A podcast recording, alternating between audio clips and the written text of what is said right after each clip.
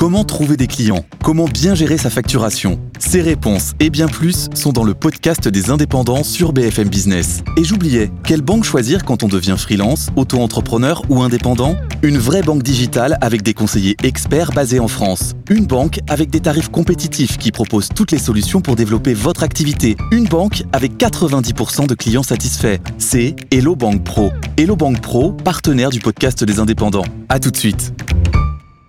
Allez, on passe tout de suite justement au top 3 de la semaine avec euh, toujours les mêmes.